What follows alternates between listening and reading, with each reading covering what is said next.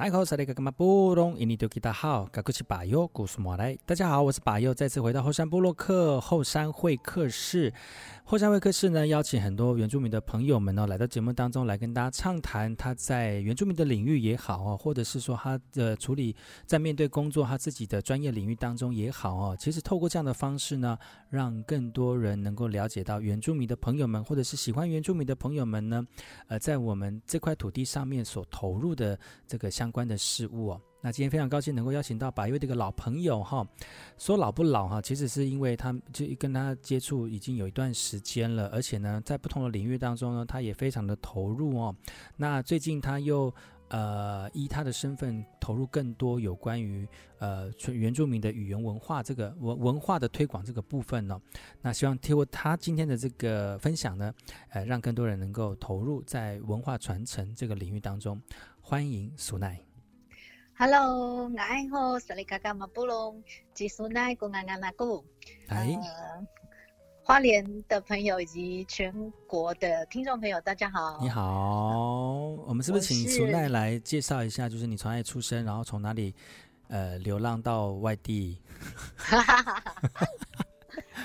说好像有点，我就是在外外地流浪哦。对，也不是流浪，你也生根啊，就是就自己觉得自己的根应该在花东，但是我是一个从小在都会区长大的原住民孩子。哦、嗯嗯，嗯，那其实我自己呃在学习祖语的历程，在小时候其实那个连结性没有那么强。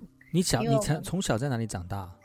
我在基隆出生哦，然后在新庄长大，嗯，然后到大学以前都没有离开过新庄哦。可是老家好像在东部，对不对？对对对，东部哪里？老家在长滨。哎，长滨算是很传统的那个哎原住民的对我们的部落就是那个那个呃光荣社区，它叫吉南木嘎，嗯，它其实就是一个还蛮老的部落哦。那为什么会？呃，跟部落有所连接，其实就是自己家庭啦，自己的父母亲对于族语教育这一块还蛮重视的。嗯，所以即便我们从小在都会区成长，但是我们每年的寒暑假还是会回台东，因为爷爷奶奶在东部嘛。其实还是会回去跟部落有连结啦。对，但是就是每年可能就回去一两次，那那个一次就是暑假。嗯，对，然后再一次就是寒假团圆，大家团圆的时候，嗯嗯，所以那时候的主语呢，就是在我们的学习里面，它其实就是回到部落我们才嗯。听，才有那个环境哇接触主语这样子，嗯，对，所以在都会区其实还蛮还蛮多的时候我们会。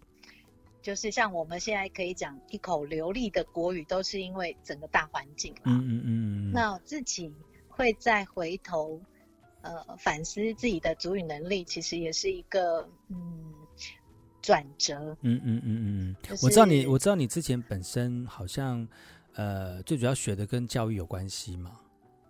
对对对。对嘛哈，就是就是读呃教育大学。对，嗯，教育大学的教育创新。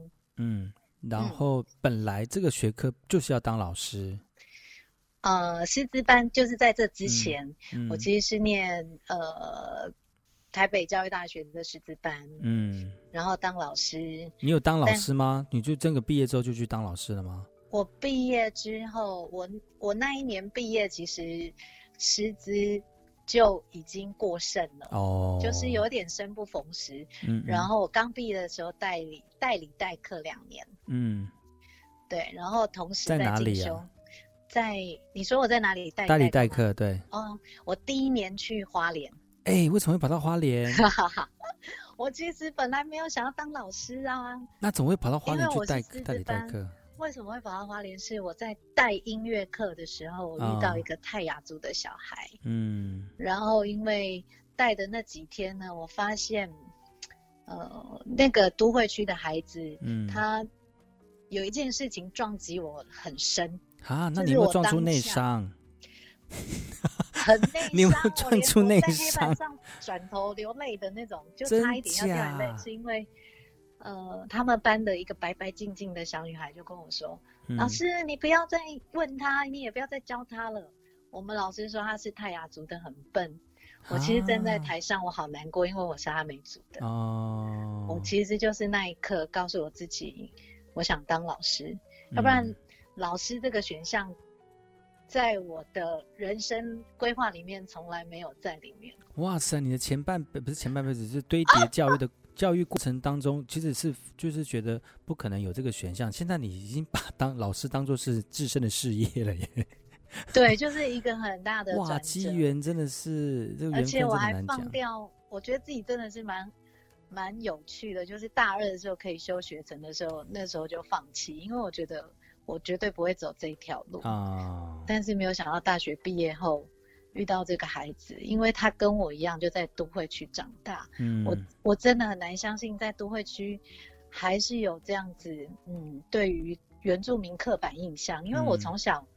可能因为个性比较强悍，嗯，所以当同学知道哎、欸、他原住民的时候，我就觉得原住民怎么样？就像我爸爸告诉我们，嗯，虽然我们是那时候爸爸是说三地人，他说我们是三地人，嗯、但不代表我们就比别人差，嗯，所以这句话一直放在我心里面。然后在遇到这个孩子的时候，那一刻我突然好像前面有。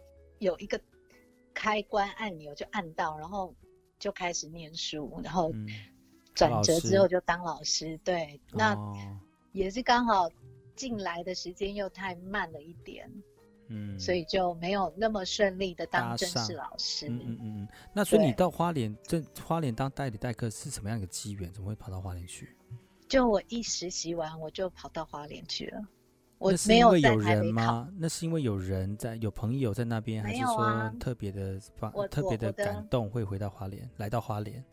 对，我是因为就是那时候的那个孩子的事情，嗯，然后让我让我觉得我应该要到比较靠近部落远，对，再远一点的地方去看见更多我在都会区没有看到的，嗯，所以我实习结束，我在台北的那个学校都没有考。我就先考花莲，可是花莲人生地不熟，你敢去？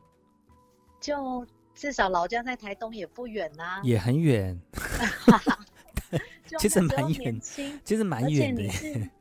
你是有想法，然后你又想说去闯一闯，因为当初其实真的没有想那么多，嗯，就觉得我想去看看不同于都会区的原住民孩子，嗯嗯，嗯，所以就毅然决然去呃花莲的太仓。嗯，然后那是我第一间母校，真的，你的母校？对啊，国小母校啊，太仓国小。哦，我就第一间就考上那里，就待那边一年。真的哇，真的是很幸运有有这样的老师。今天我们的节目当中邀请到苏奈来到节目当中跟大家聊聊，他在人生面对原住民这个名词的时候呢，他是什么样的一个态度？而且他现在已经在啊、不是在不是在体验。